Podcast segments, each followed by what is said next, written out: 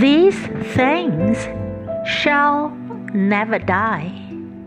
By Charles Dickens.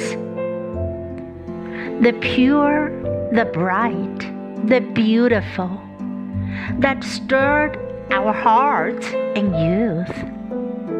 The impulses to wordless prayer, the dreams of love and truth, the longing after something's lost, the spirit's yearning cry, the striving after better hopes.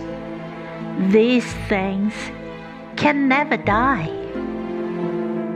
The timid hand stretched forth to aid a brother in his need, a kindly word in grief's dark hour that proves a friend indeed.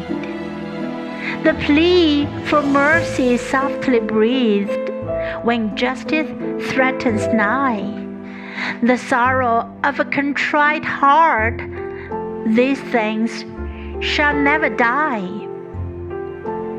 Let nothing pass for every hand must find some work to do.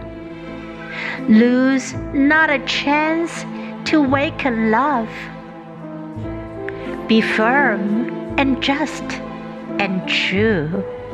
So shall a light that cannot fade beam on thee from on high. And angel voices say to thee, These things shall never die. 这些美好不会消失。查尔斯·狄更斯。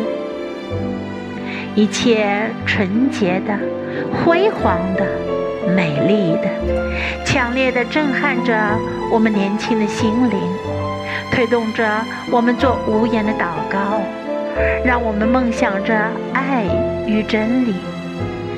在失去后感到珍惜的，使灵魂深切的呼喊着。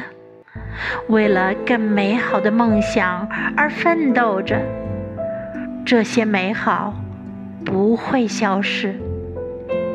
羞怯地伸出援助的手，在你的兄弟需要的时候、伤痛、困难的时候，一句亲切的话就足以证明朋友的真心。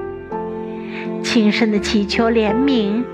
在审判临近的时候，懊悔的心有一种伤感。这些美好不会消失，在人间传递温情，尽你所能的去做，别错失了唤醒爱的良机。为人要坚定、正直、忠诚。因此，上方照耀着你的那道光芒就不会消失。你将听到天使的声音在说：“这些美好不会消失。”